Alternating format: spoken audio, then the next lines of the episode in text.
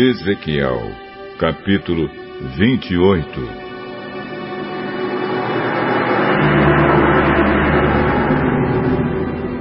O Senhor me disse o seguinte: Homem mortal, diga ao rei da cidade de Tiro que eu, o Senhor Deus, digo isto a ele. Cheio de orgulho, você diz que é um Deus.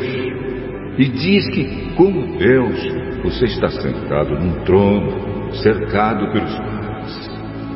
Você quer ser um Deus, porém é mortal e não divino. Você pensa que é mais sábio do que Daniel?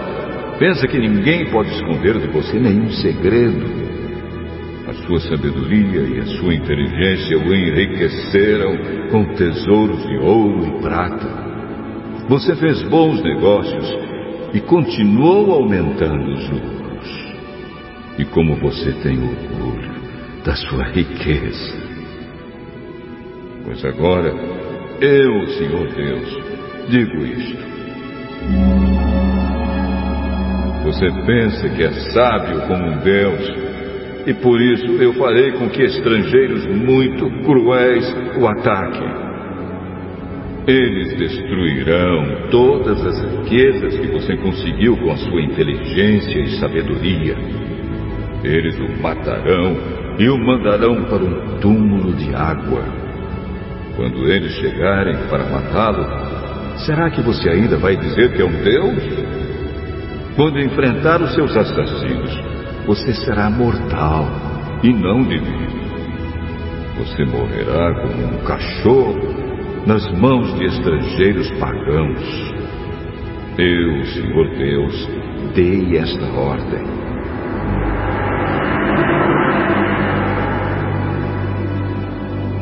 O Senhor falou comigo outra vez. Ele disse: Homem mortal, Cante uma canção de tristeza por causa do fim que o rei de Tiro vai ter. Diga-lhe que eu, o Senhor Deus, digo isto. Você era um exemplo de perfeição. Como era sábio e simpático. Você vivia no Éden, no jardim de Deus, e usava pedras preciosas de todo tipo rubis e diamantes, topázio, berilo, ônix e jaspe, safiras, esmeraldas e granadas. Você tinha joias de ouro que foram feitas para você no dia em que foi criado. Eu fiz de você um anjo protetor com as asas abertas.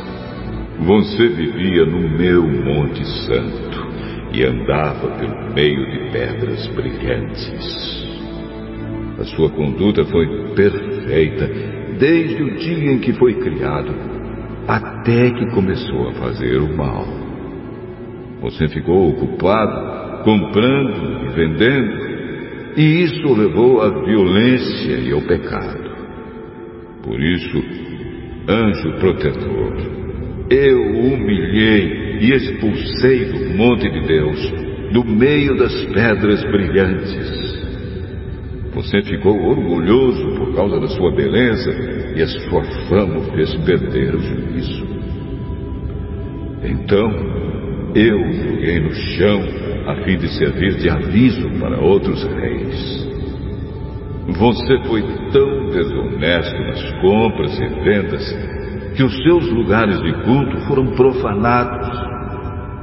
Por isso, pus fogo na cidade e a queimei completamente. Todos os que agora olham para você estão vendo que você virou cinzas. Você está acabado para sempre. E todas as nações que o conheceram estão apavoradas, com medo que aconteça a mesma coisa com elas.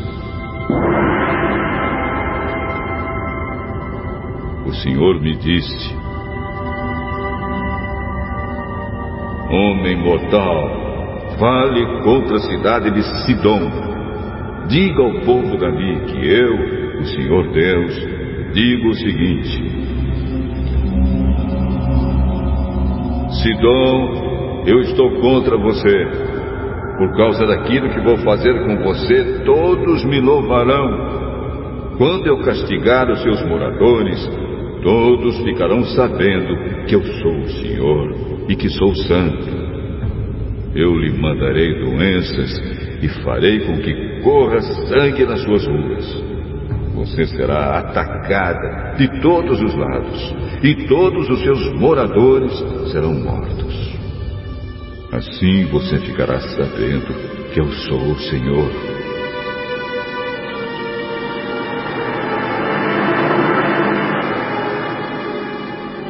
O Senhor disse: Os povos vizinhos que trataram Israel com desprezo nunca mais o ferirão, como se eles fossem espinhos e roseiras bravas eles ficarão sabendo que eu sou o Senhor Deus. O Senhor Deus disse: Eu vou trazer de volta o povo de Israel de todos os países por onde os espalhei, e todas as nações ficarão sabendo que eu sou santo. O povo de Israel viverá na sua própria terra a terra que dei a Jacó, meu servo.